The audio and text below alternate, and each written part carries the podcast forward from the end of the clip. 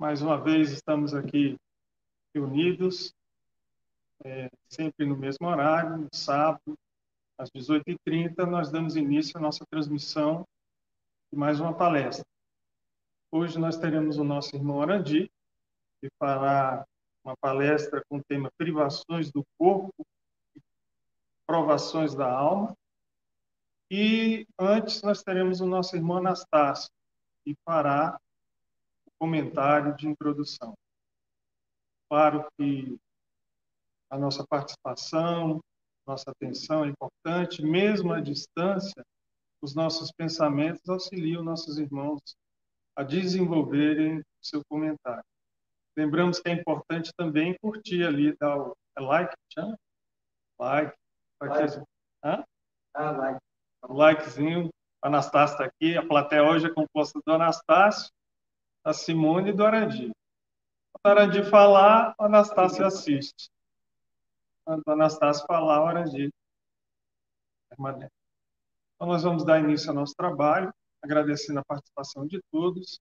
E é importante, né? Essa participação, esse contato, mesmo que à distância, nossos pensamentos, nossa vibração para que os bons espíritos possam atuar em nossas casas, mas também auxiliando aqueles irmãos que aqui estão desencarnados, mesmo aqueles que procuram neste momento um auxílio, uma palavra.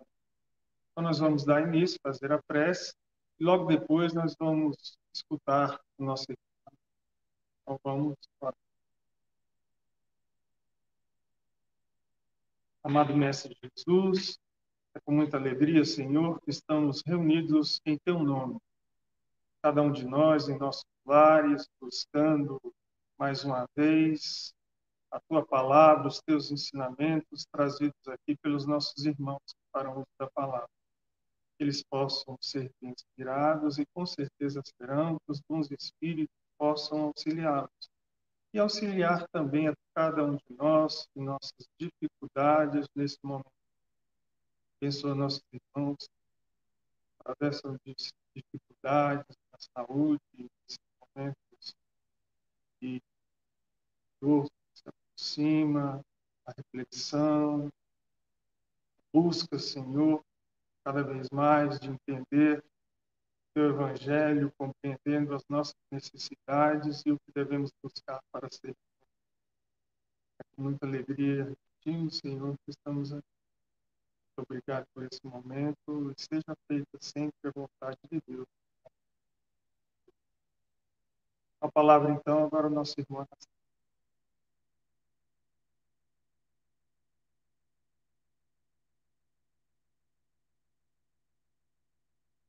Boa noite, meus irmãos. A lição da noite de hoje é de número 118 do livro Pão Nosso, intitulado É para isso. não retribuindo mal por mal, nem injúria por injúria. Antes, pelo contrário, vem dizendo, sabendo que para isso fomos chamados. 1 Pedro, capítulo 3, versículo 9.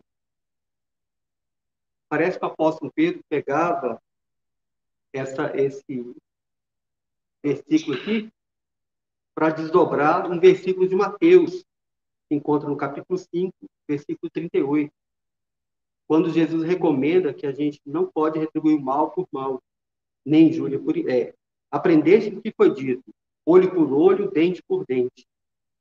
Eu, porém, vos digo, não resistir ao mal que quiserem vos fazer, mas se alguém vos bater na face direita, apresentai-lhe também a outra. E se vos bater na face, é, também a outra. E se quiser demandar contra vós para tomar vossa túnica, dai-lhe também vosso manto. E se alguém quiser vos obrigar a andar mil passos com ele, andai ainda mais dois mil. Dai aquele que vos pede e não rejeiteis jamais aqueles que vos pedirem emprestado. Mateus. No mundo, é muito complicado a gente resistir ao mal que a gente já nasce sendo educado para reagir. É muito comum os pais falarem: se você apanhar na escola com seu coleguinha, você vai apanhar quando chegar em casa. É a coisa mais natural do mundo. E assim nós somos educados, assim nós somos criados. Então, quando a gente tem contato com Cristo e ele nos pede para não resistir, não é uma coisa natural para a gente. Nós que ainda somos espíritos endurecidos, imperfeitos. Esse versículo está no, na passagem de Pedro. Então, nós vamos nos concentrar mais nesse apóstolo. No livro Boa Nova, de Irmão X, na lição número 21, intitulada A Negação de Pedro, o irmão X nos coloca é, já a parte em que Jesus já havia lavado os pés dos discípulos e chegava no apóstolo Pedro.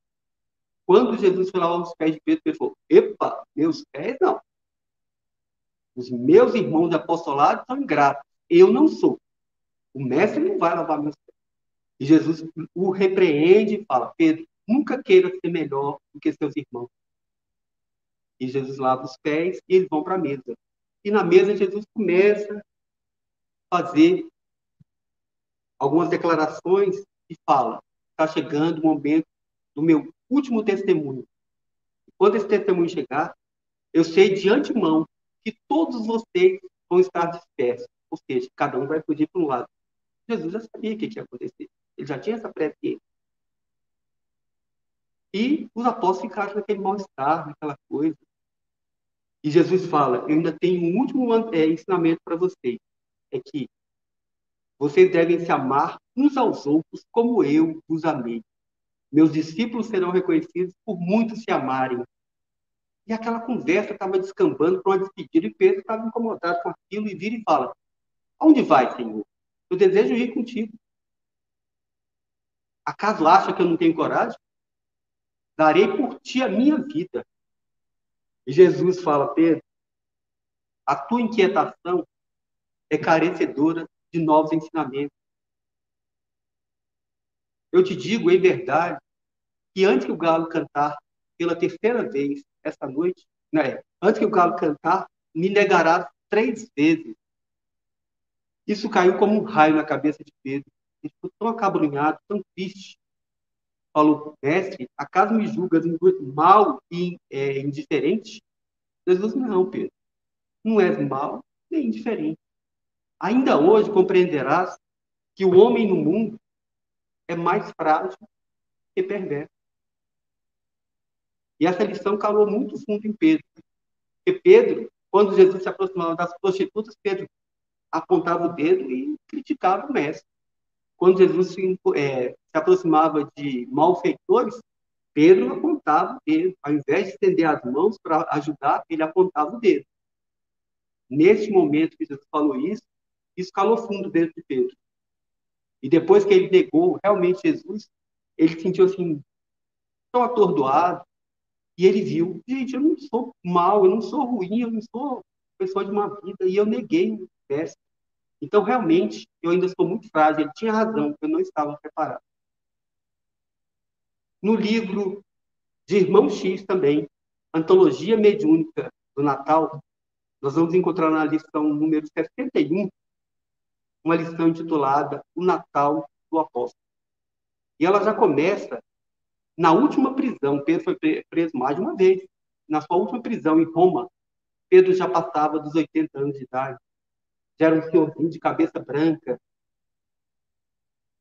E por esta ocasião, Pedro já não trazia no olhar aquela inquietação que ele tinha quando teve com Jesus pela última vez. Ele já trazia um olhar sereno. Ao sair, ao sair da prisão, ele encontra uma pequena multidão de cristãos que é de Roma, mulheres e crianças tentavam se aproximar do apóstolo para beijar as mãos. Até mesmo os seus adversários os soldados romanos, muitos o olhavam com admiração, com ternura, porque sabiam que Pedro tinha curado ou um irmão, ou um servo, ou um amigo. Então olhavam para Pedro com veneração. E esse estado perdurou até o momento que um soldado, um pretoriano, um chamado Sertório Aniceto, se destacava pela sua crueldade, pelo seu sarcasmo. Tertório se aproximou de Pedro e começou a, a falar em voz alta: Adiante, homem despudorado, judeu imundo, lixo do mundo. A tua, é, não queiras enganar o povo com as suas crendices. Hoje chegou teu fim. Adiante. Pedro começou a andar, subir a colina onde, onde teria o seu sacrifício, e ele olha para trás e vê a cidade de Roma, com seus monumentos a Augusto, o rio Tibre. Só que pelas asas da imaginação, Pedro é conduzido até a Galiléia distante. E lá ele vê o lago de Genezaré. Vê as multidões que esperavam a margem do mestre para dividir o pão e a esperança.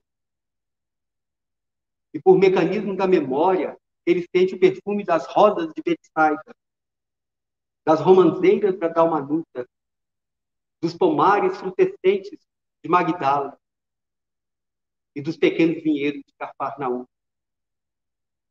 Neste momento, ele chega ao local do sacrifício e se entrega automaticamente ao, ao soldado, e com martelos e pregos prende à, à cruz.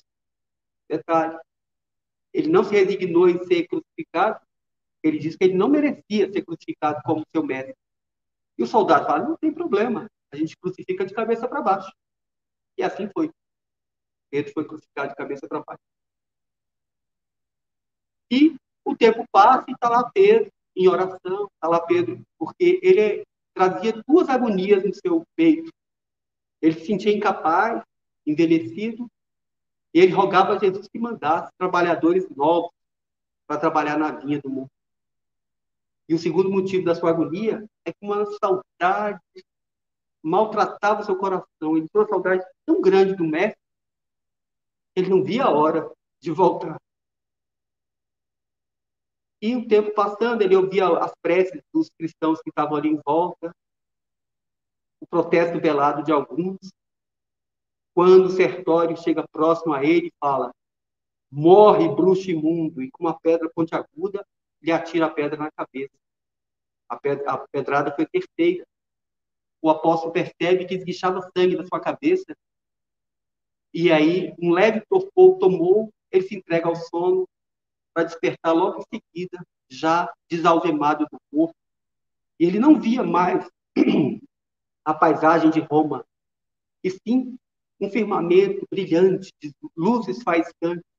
E ele percebe que um homem transfigurado de luz desce muito rápido em direção a ele e para dois passos dele e lhe endereça um sorriso inolvidável. Era Jesus. E ele, mestre, e ele se abaixa instintivamente para beijar o chão que Jesus pisava, só que Jesus não permitiu. O enlaçou, apertou de encontro ao peito e o conduziu para uma estância de luz, onde ele ia se refazer. Lá, o mestre o levou em vários lugares, beleza indescritível.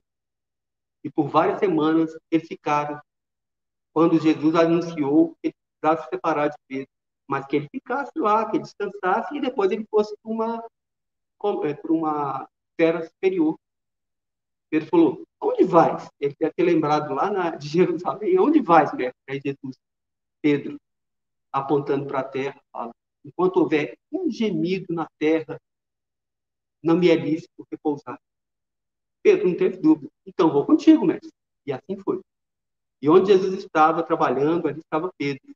Até que um dia eles foram atraídos por centenas de vozes, atravessaram a cidade de Roma e foram parar no cemitério abandonado. Estava totalmente envolto em trevas, pelos olhos humanos. E pelos olhos espirituais, ali tinha um banquete de luz. E aquelas orações e aqueles cânticos eram tão belos que Pedro se vê envolvido numa emotividade que ele começa a chorar, conversar consigo mesmo. Ele aspirava a ser bom. Ele aspirava a ser irmão da humanidade. Ele queria, de alguma forma, contribuir com a implantação do reino de Deus na terra. Quando Jesus chega ao seu lado e fala ao ouvido, Pedro, alguém te chama. E o apóstolo vira, olha no meio da multidão, um homem muito triste, carregando uma criança doente. A criança estava quase agonizando. Era Sertório Aniceto, aquele velho soldado romano pedir ajuda para o seu filhinho. E Pedro, o velho pescador, não se fez de rogar, se posta ao lado de Sertório Aniceto e ainda escuta os seus pensamentos. ele falava do remorso que lhe corroía por todo o mal que ele havia praticado até aquele momento. Ele pedia perdão a Pedro por todo o sofrimento que ele havia feito sofrer. E pedia pela saúde do seu filho.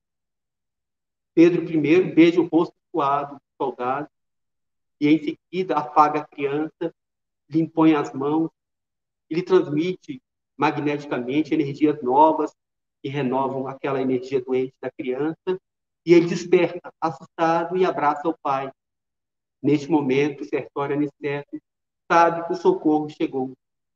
Aquele, aquele velho soldado, agora, de coração renovado, canta os danos ao céu.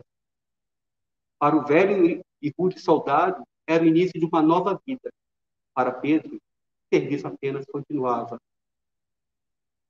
Então, meus irmãos, é para isso que nós estamos aqui para testemunhar tudo aquilo que o Mestre nos ensinou. Que ele possa nos envolver hoje e sempre. Que Jesus nos abençoe.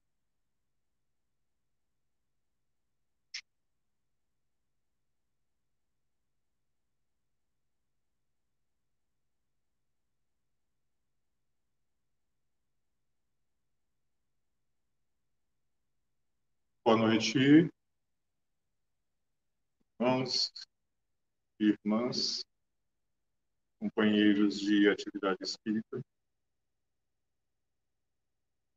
Nós estamos aqui na noite de hoje, é, dando continuidade ao nosso trabalho de reflexão em torno da mensagem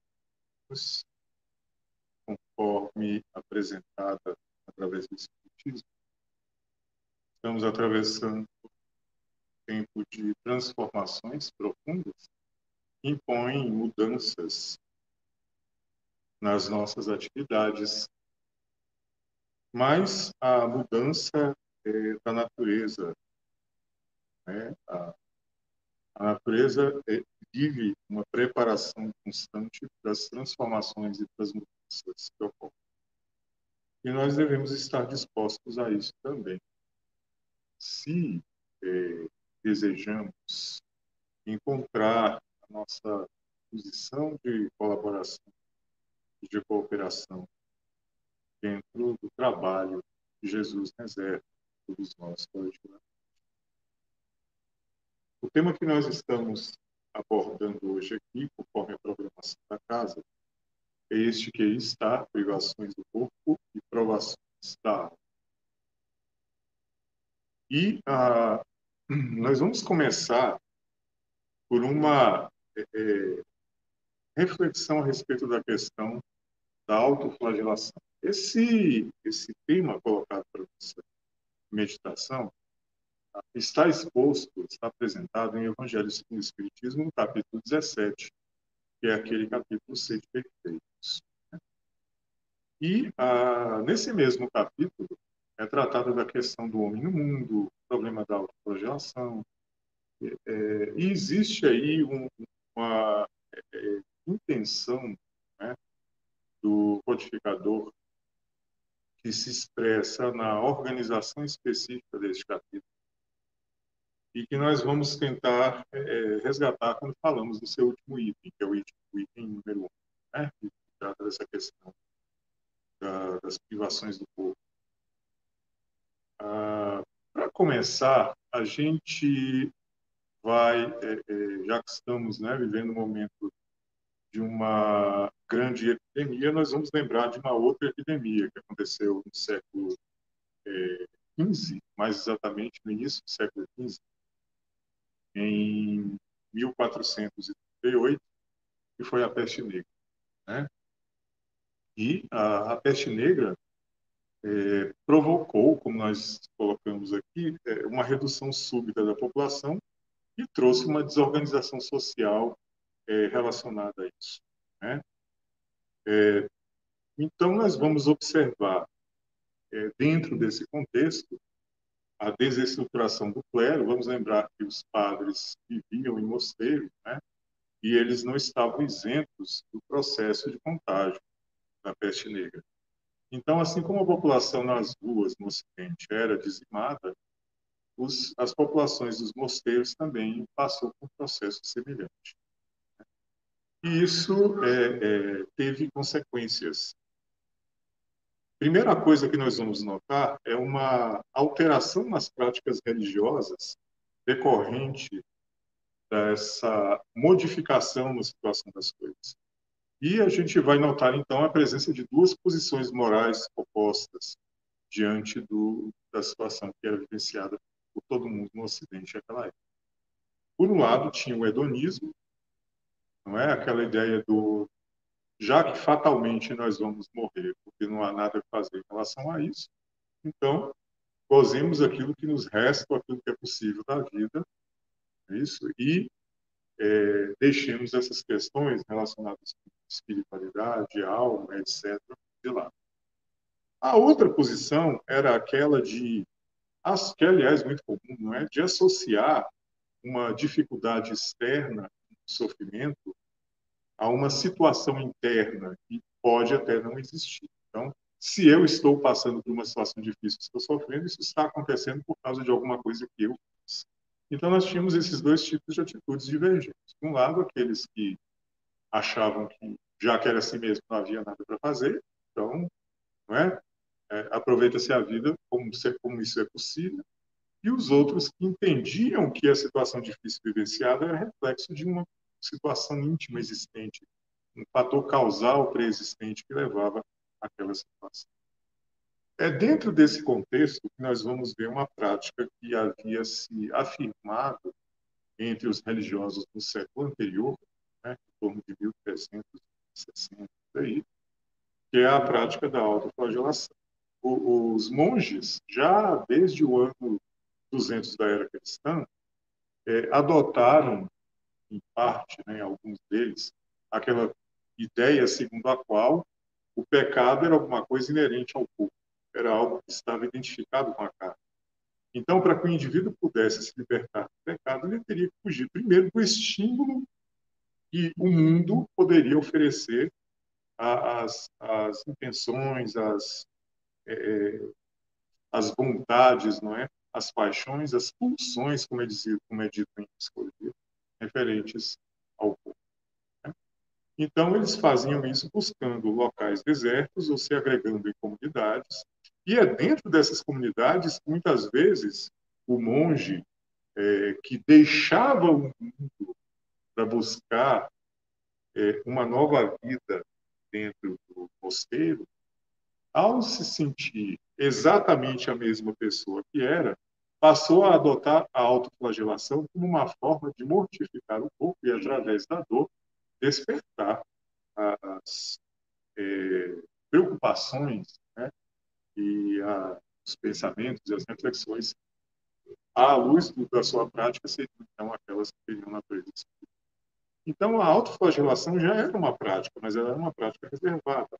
Só que no fim do, do, do século anterior, um monge, um dentre vários, né, porque essas coisas dificilmente são isoladas, é, teve uma visão segundo a qual a Virgem Maria dizia que era necessário levar aquele comportamento até o público para que as pessoas é, pudessem é, é, ter a sua atenção despertada para o fato de que o mundo caminhava para o fim e que, portanto, as pessoas precisavam de arrependimento, não é? E a penitência estava diretamente ligada ao processo do arrependimento, o arrependimento buscado, construído, com o fim de salvar a alma. Então, a, era comum no fim do século XIII as chamadas procissões de flagelantes, que eram aquelas pessoas que saíam à rua, normalmente acompanhados por um monge, e, e que ficavam aplicando é, os mais diversos métodos de tortura física e próprios, para chamar a atenção das pessoas mesmo. O propósito era realmente fazer uma atividade pública que é, despertasse nas pessoas a urgência da transformação, da salvação da alma, isso está muito ligado com um movimento que era comum na religião daquela época, que é o milenarismo. Milenarismo é aquela atitude de a cada mil anos as pessoas achavam que o mundo ia acabar, ia acontecer alguma coisa e o fim do mundo iria acontecer. Então, os milenaristas e, é, normalmente estavam ligados com os flagelantes, né? ah, os movimentos de autoflagelação coletiva estavam é, conectados com essas é, atividades plenárias. Né? Ah, o que, que acontece ao fim do período da, da peste negra, na segunda metade do século XV, é, é, o que, que é que ocorre que faz com que essa questão do pecado não é, e da flagelação como meio de reparar o pecado é, se estabeleça. Houve essa desagregação, como nós falamos, né, do, do, do clero. E a estrutura do clero e o seu papel dentro da sociedade. Então, as pessoas ficaram meio perdidas no meio disso e todo mundo tinha aquela percepção, por causa da situação que era vivida naquele momento, de que o mundo realmente estava no fim. Né? Ora, se o mundo estava realmente no fim e o indivíduo não podia fazer nada, né? muitas vezes ele não podia contar nem mesmo com o sacramento da extremunção. Né? O, o, homem medieval, ele, o, o, o, católico medieval, normalmente, não era um grande observador do sacramento, né? mas pelo menos dois sacramentos ele fazia questão de observar. O primeiro deles era o batismo, porque sem o batismo o indivíduo não tinha, é, ele estaria excluído da herança religiosa é, representada por Jesus e o outro era o sacramento da extremunção. Ora, naquela situação em que ele estava vivendo, a última coisa que havia espaço para fazer era conceder extremunção para alguém. Então surgiu essa ideia aguda entre as pessoas de que é, o mundo caminhava para um fim próximo e era preciso adotar alguma forma extrema, não é, de vivenciar os comportamentos de penitência de tal forma que a alma pudesse ser salva dentro daquele contexto. Então, o que foi que eles apelaram nessa situação? exatamente para uma é, difusão do, do, da autoflagelação como meio de é, é, aprofundar o processo da penitência, não é? Porque o indivíduo sofrendo como Jesus sofreu, independente da carga de, de, de culpas que ele carregava si, a culpa consigo, e a culpa está muito relacionada com isso, ele podia, através de um sofrimento extremo, é, ainda que nada mais pudesse ser feito a seu favor, se resgatar diante é, do destino que o esperava após a morte. Bom, agora, a gente tem que entender essas coisas todas dentro de um contexto mais amplo, que é o contexto da relação entre corpo e alma. Né? E quando a gente vai pensar sobre relação entre corpo e alma, a gente tem que considerar essas coisas que estão colocadas aqui. Né? O que, que é? Primeiro, a gente tem que entender que ah, o eixo em torno do qual todo o processo de relação entre alma e corpo se dá é o processo da espiritualidade, é o eixo da espiritualidade. Não é? A espiritualidade é inata. Quando nós falamos de espiritualidade, nós não estamos falando dessa ou daquela é, crença particular, desse ou daquele sistema de convicção.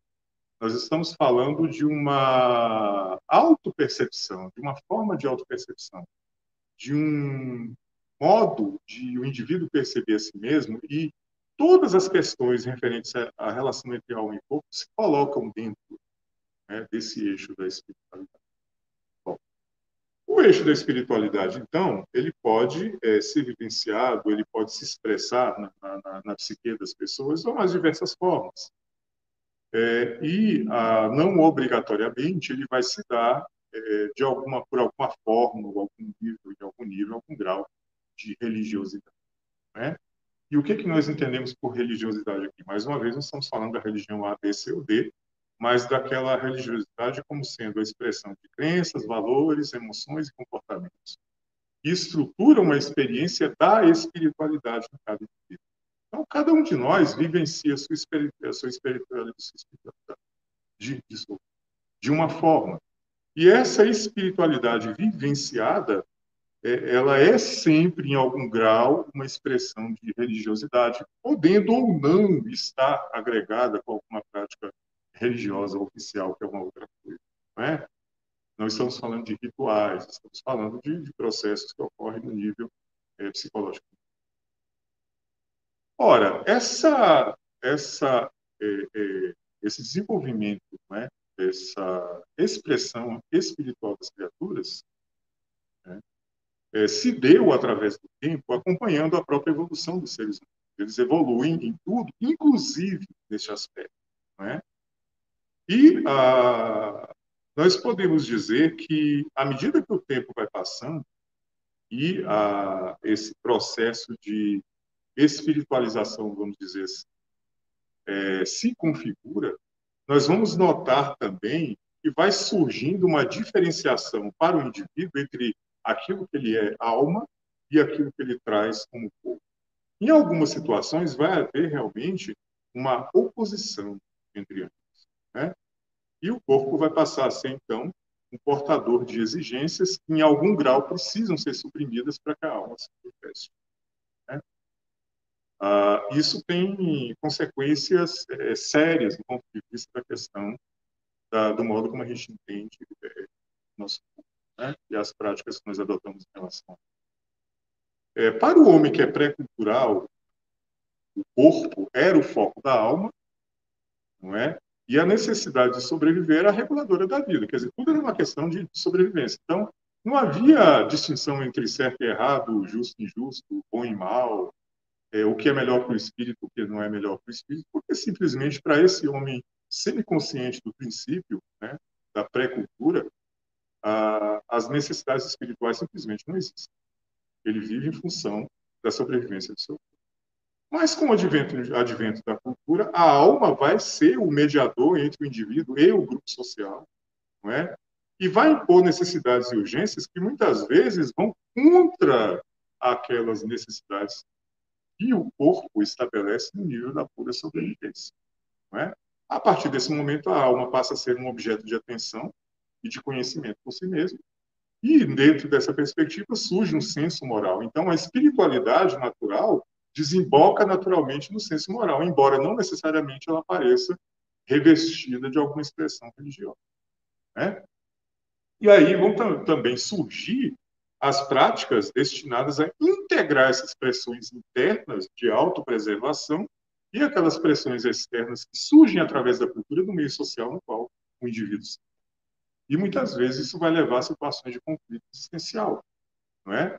E esse, a resposta a isso, muitas vezes, vai se dar em vários níveis e a religião é um deles, é uma dessas formas né, de resposta a essas pressões É nesse contexto que nós vamos compreender a seguinte afirmação.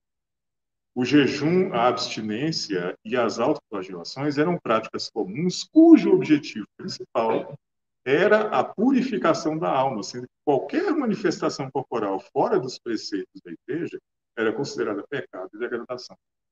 Então, o que se passava era um processo natural, não é? Mas este processo natural é, é compreensível dentro de um contexto de evolução que estava ocorrendo, que vinha ocorrendo com as pessoas, certo? Bom, mas a, a ótica espírita coloca-se de um modo diferente a respeito dessa questão. Não é? É, ela não apenas considera esse aspecto evolutivo, não é? Esse aspecto de construção dessa oposição dentro de um processo mais amplo de relacionamento evolutivo entre algo e corpo. É, vamos lembrar lá na, de André Luiz, é, quando vai falar dessa questão ele nos propõe a concepção espírita sobre esse assunto através de um texto que é o livro é, Evolução em Dois Mundos, para nos chamar a atenção para o fato, exatamente, de que o processo evolutivo envolve necessariamente esses dois pontos, né? e que todas as ocorrências que nós vamos verificar na história humana desde é, é, é, os aspectos meramente biológicos até os aspectos culturais, é, decorrem desse processo de evolução para outra. Tá? E vamos lembrar de uma outra coisa muito importante também, colocada no livro dos Espíritos, que é o seguinte, é que a, a, quando Kardec vai tratar da gênese espiritual, livro Gênese, ele diz o seguinte, que o propósito não é, da, reencarnação no planeta, das reencarnações coletivas, desencarnações coletivas que são comuns em épocas de transição, não tem o propósito de aprimorar apenas a vida terrestre, mas aprimorar a vida espiritual. Né? a gente vai lembrar também que lá colocado no livro dos Espíritos está dito assim que o mundo normal primitivo não é é aquilo que nós chamamos de mundo espiritual, sendo o mundo físico um acidente que poderia nunca ter existido e as coisas não deixariam de ter a ordem natural que você por causa disso. Né? Então, o propósito da vida é sempre, na sua essência, as metas colocadas para o espírito, sendo as situações materiais, sejam elas quais forem, acidentes, é, é, dentro de um mecanismo evolutivo complexo. Né? Então, na ótica espiritista, a alma é espírito imortal, temporariamente encarnado, sendo a existência corporal um processo que atende a uma finalidade transcendente. Quando nós falamos em finalidade transcendente, nós queremos dizer que, à, à luz da nossa análise imediata, nós nunca vamos conseguir responder a pergunta qual o objetivo da vida. Sempre que alguém perguntar para a gente é, para que, que a vida existe, qual é o seu propósito, nós nunca seremos capazes de dar uma resposta definitiva e absoluta em relação a isso. Né? Não teremos como fazer isso. Por quê? Porque como o processo é, por sua própria natureza, transcendente, a sua finalidade última nos escapa de modo completo. Nenhum mecanismo racional ou qualquer outro é capaz de perceber nada além desse processo, a não ser o fato de que ele é transcendente. Não é? A não ser o fato de que não temos como obter respostas absolutas para isso. Então, a alma é um espírito imortal, na lógica espírita, temporariamente encarnado. Sendo processo, o maior valor direto da existência é o tempo. E a principal via de valorização da existência é a cooperação. É isso que os amigos espirituais nos colocam. Qual é a maior riqueza da criatura? À luz do processo evolutivo que ocorre enquanto estamos encarnados, é o tempo. Quando os amigos espirituais vão é, se referir às nossas decisões equivocadas, aos nossos erros, pecados, falhas, vícios, eles não falam do ponto de vista da nossa é, inferioridade ou da inferioridade dessa condição que é evolutivamente previsível. Eles falam sob a ótica da perda de tempo evolutivo que tudo isso representa. Principalmente quando a criatura reencarnada está recapitulando as suas é, falhas do passado, reincidindo em comportamentos que é, não lhe trouxeram benefício, vantagem de espécie nenhuma no passado, e, pelo contrário, desencadearam em processos de culpa, né? levaram a processos de culpa instalados. Isso, então, a, é, sempre que os amigos espirituais constatam a nossa condição de quem está envolvido com o mal, o que eles nos chamam a atenção é para o fato que nós estamos perdendo tempo. Então, o grande valor evolutivo é o tempo. Né? Exatamente porque a evolução é um processo. E a principal via de valorização da existência, de valoração, de transformar a existência em algo que nos traz aquisições, é a cooperação. Né? Aí a gente vai é, é, entender uma colocação feita pelo Espírito de Georges, no item 11 do Evangelho capítulo 17, e diz o seguinte: dois sistemas se defrontam. Um dos ascetas, que tem por base o aniquilamento do corpo, e o dos materialistas, que se baseia no rebaixamento da alma duas violências quase tão insensatas uma contra a outra. Então, os ascetas é, é, é exatamente aquelas pessoas que praticavam autoflagelação, que depois criaram uma, uma teologia da autopunição após a peste negra, com aquela ideia de que quanto maior a dor que eu estivesse sentindo no quadro de é, dúvidas, medo, culpa em que eu me encontrasse, mais eficiente seria o processo de resgate da alma resultante. Né?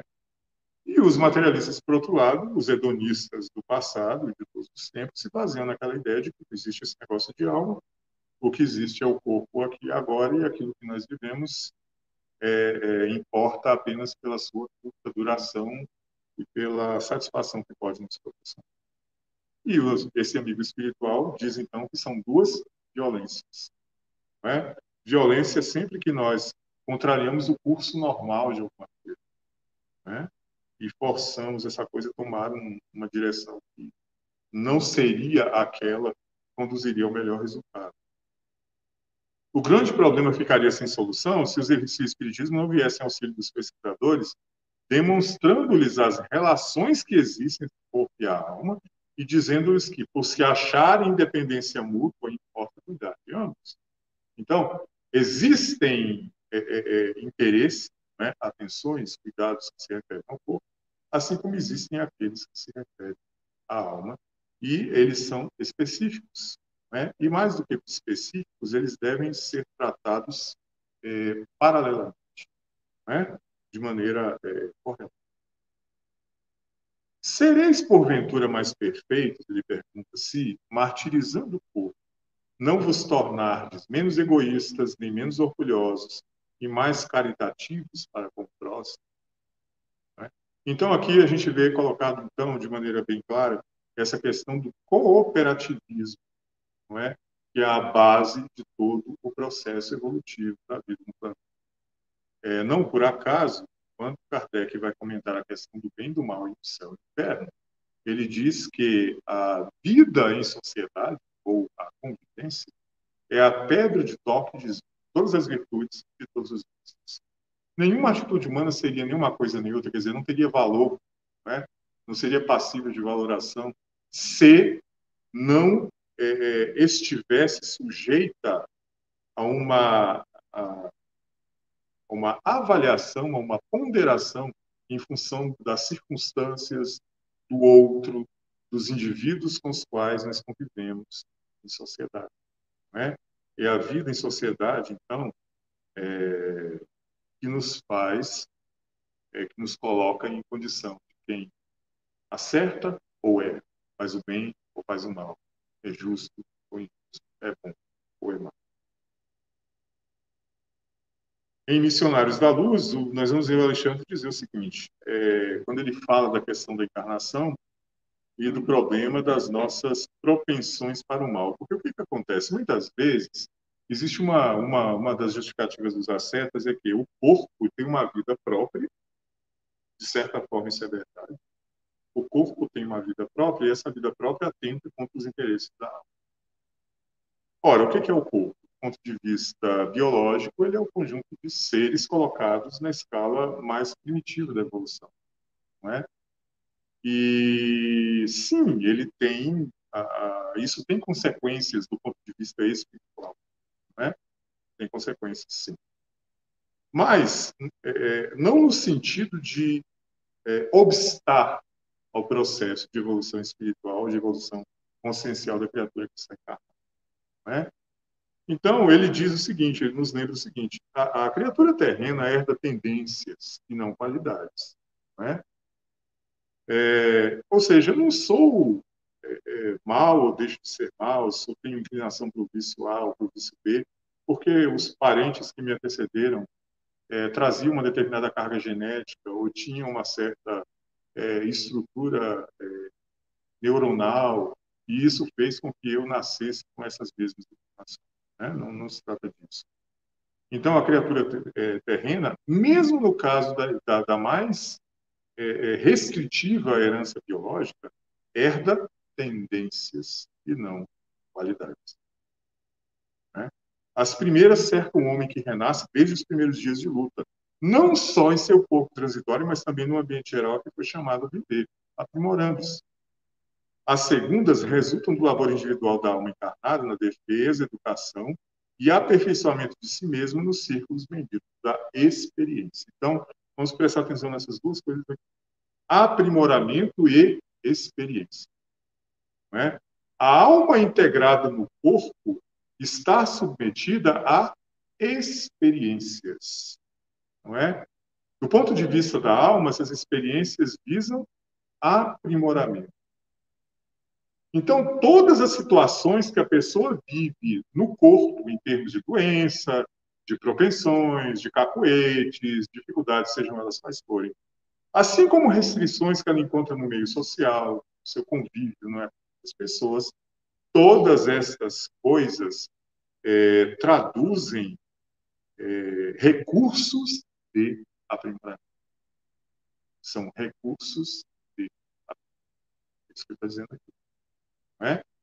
Ah, nós trazemos as nossas tendências inatas, mas estamos sempre sujeitos ao aprimoramento por meio do esforço, da educação. Né? É através disso que a experiência atua nos transformando. Se o espírito reencarnado estima as tendências inferiores, desenvolvê-las-á. Ao reencontrá-las dentro do novo quadro de experiência humana, perdendo um tempo precioso e menosprezando o sublime ensejo de elevação. A perda de tempo, como sendo o, o, a pior coisa que pode ocorrer a quem está encarnado, é uma constante na, na literatura espírita. Nós vamos encontrar essa colocação sempre lá. Né? O grande problema, não, a, a questão não é eu trago deficiências, eu trago dificuldades, então eu vou é, é me punir, eu vou me flagelar, eu vou utilizar, seja que prática for, com o propósito de combater os meus impulsos. Vamos prestar atenção nisso. Práticas com o fim de combater impulsos. Porque eu trago tendências negativas. As minhas tendências negativas não vão deixar de existir por causa disso. É? Nós estamos mergulhados no esforço de aprimoramento, onde as duas coisas mais importantes são usar o tempo de que dispomos não é? Aproveitando as oportunidades que a vida nos oferece nas diversas situações que nós enfrentamos. É isso. Né? É, nós não, não precisamos nos flagelar. É, é, a, a, a, gente já vai ter dificuldades e problemas de sobra enfrentando aquilo que a vida reserva para cada um de nós. Né? Se a alma que regressa ao mundo permanece disposta ao serviço de alta elevação, sobrepairará qualquer exigências, quaisquer exigências menos nobres do corpo ou do ambiente, triunfando sobre as condições adversas. né? Haverá sempre dentro de nós a luz da liberdade íntima, indicando-nos a ascensão. Praticando a subida espiritual, melhoraremos sempre. Esta é a lei. É isso. Né? E aí Emmanuel vai nos colocar sobre essas questões todas o seguinte: o homem, não raro, nas horas difíceis, lança mão de recursos extremos e, por vezes, ilógicos para diminuir o sofrimento próprio ou alheio, qual acontece nas provas desesperadoras, no sentido de suprimir agonias morais ou curar doenças insidiosas. Então, a criatura é, é, é, apela para todo tipo de coisa, porque traz dentro da cabeça aquela mentalidade do: bom, é, o mal surgiu no meu caminho, de alguma forma. Uma doença, dificuldade, um problema, uma situação difícil. Surgiu um mal no meu caminho. Então, isso tem que ser removido. Se é uma coisa que está aqui, é uma aberração, uma coisa extranatural, tem que ser removida de alguma forma. E aí surgem os meios ilógicos e os meios é, mágicos, né?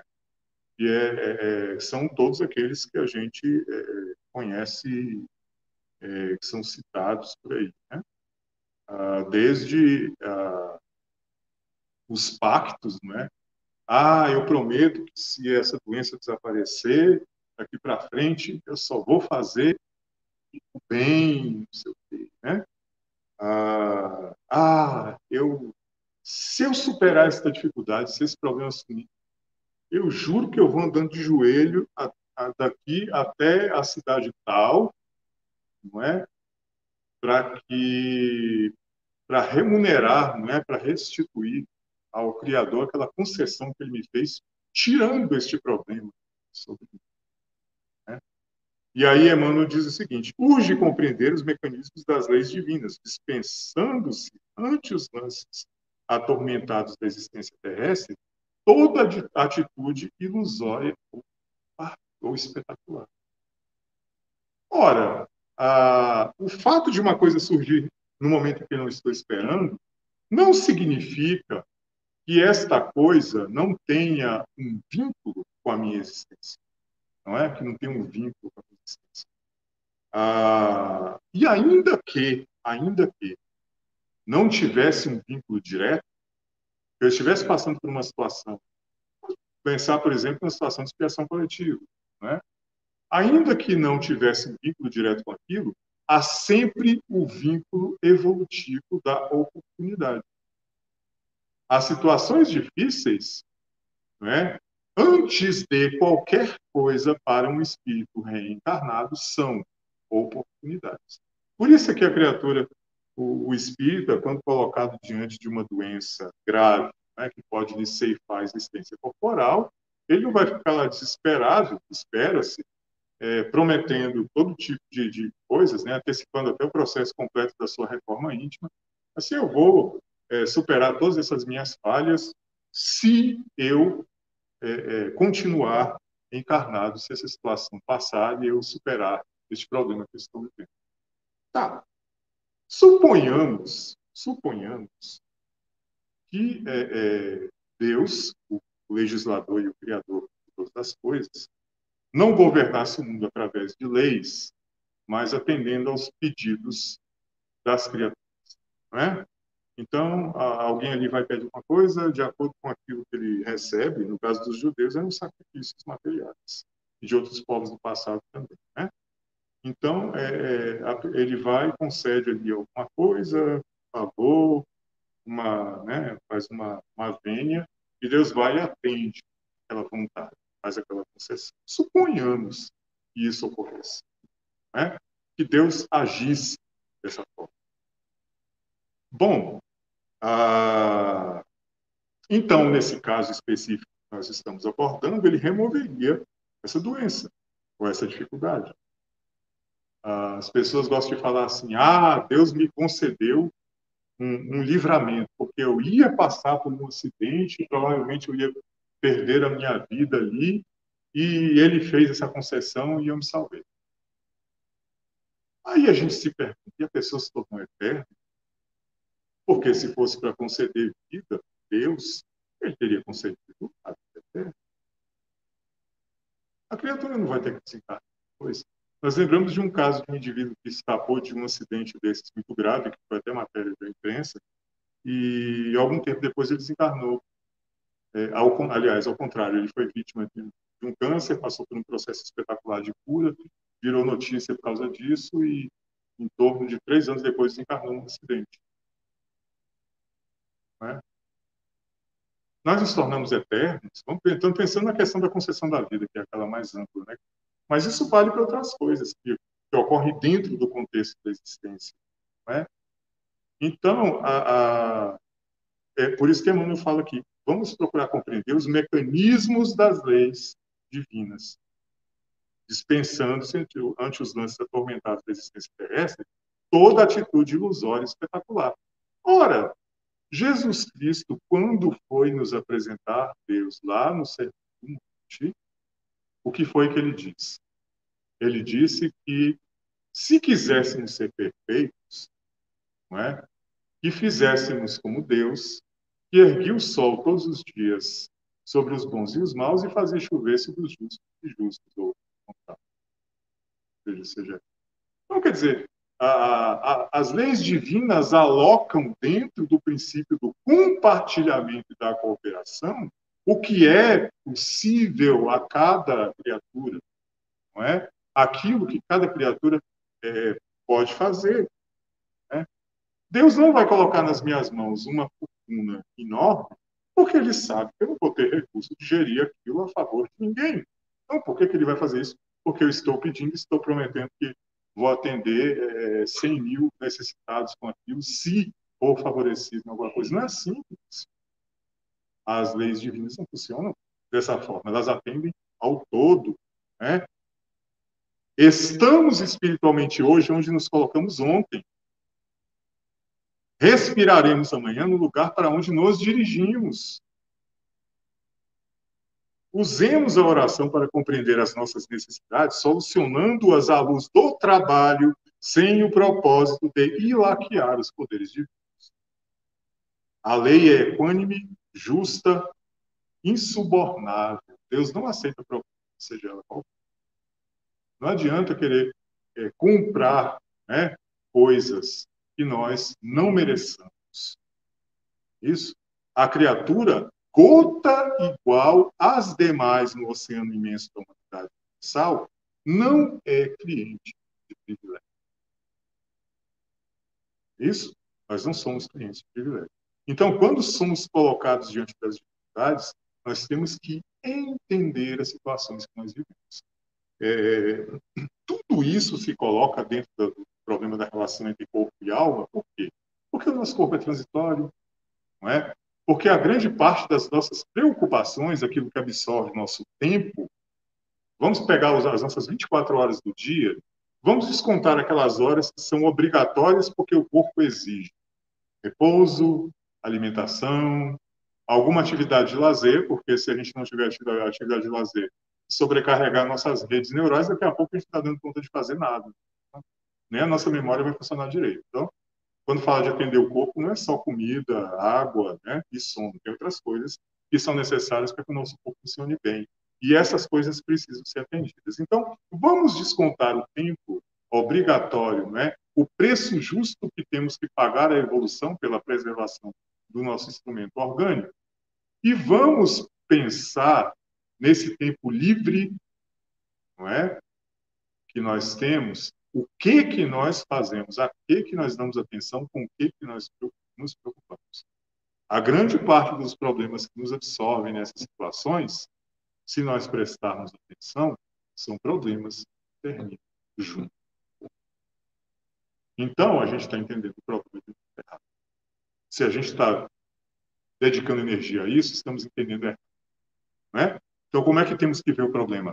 Temos que ver o problema sob a ótica do tempo como sendo possibilidade de ato. Então, é isso, é assim que dentro da concepção espírita nós integramos corpo e alma numa relação. Né? A gente não vê conflito porque nós entendemos que a, o indivíduo está sujeito a um processo de aprimoramento no qual todas as situações sob a ótica espiritual representam oportunidades de trabalho. Né? É, é disso que ele fala aqui, é para isso que ele chama a nossa atenção, e é isso também que o Evangelho segundo o Espiritismo nos coloca. Né? Então, a, a, fica aqui a mensagem dos amigos espirituais para nossa reflexão. É, agradecemos a paciência e a tolerância dos nossos irmãos, como sempre. É, nos desculpamos pela eventual falta de clareza que tem ocorrido nesse naquele trecho da nossa fala. É, não é uma falta de clareza da doutrina espírita, né, de seus autores, mas unicamente do nosso, é, da nossa habilidade é, pessoal né, de traduzir com propriedade o que eles colocam. Mas em qualquer caso, nós estamos convidados ao estudo, porque é através do estudo e do esforço que nós chegamos ao entendimento, e com o entendimento conseguimos transformar as nossas existências. Que Jesus nos abençoe e ampare hoje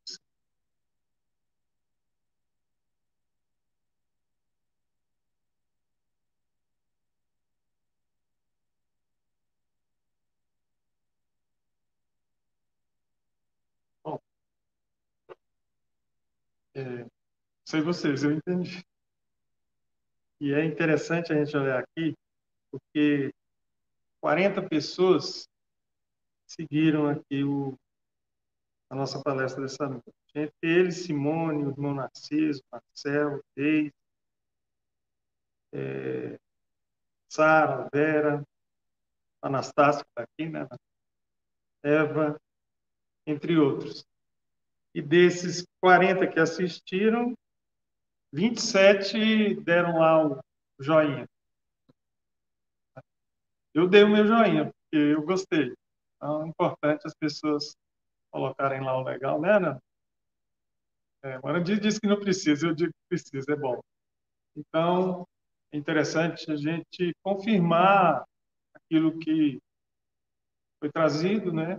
Como o irmão falou, estudando, aprofundando, conhecendo mais, buscando ler as obras básicas, complementares, participando do estudo sistematizado da doutrina espírita, continua acontecendo todas os sábados, às três horas, e na quarta-feira, às três horas também.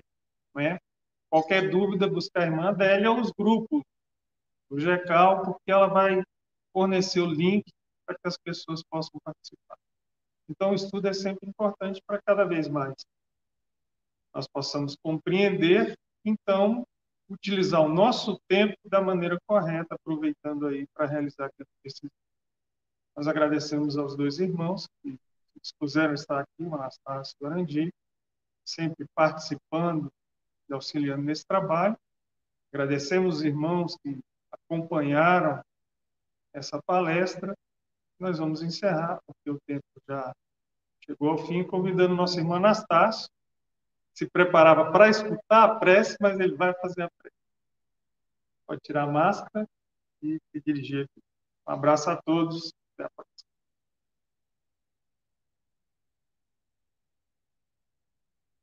Eu já estava me preparando para escutar a prece de Brandão. Ele me convocou a questão. Bondoso e amado Mestre Jesus, agradecemos, Mestre querido, as lições que nos chegaram na noite envolvido por esses fluidos tão benéficos que essa casa nos proporciona. Nos emocionamos, mas acima de tudo, sentimos agradecidos. Hoje entendemos o porquê das nossas limitações. Devemos, acima de tudo, suplantar as nossas deficiências possamos nos colocar à disposição dos nossos irmãos para amparar. Possamos demonstrar a cada dia, testemunhar a cada dia tudo aquilo que aprendemos de ti. E ao final da nossa existência, ao fecharmos os olhos para este mundo, possamos chegar um pouquinho melhor do outro lado, quando vir. Te agradecemos por tudo que a tua paz e o teu amor nos envolvam hoje. Sempre. É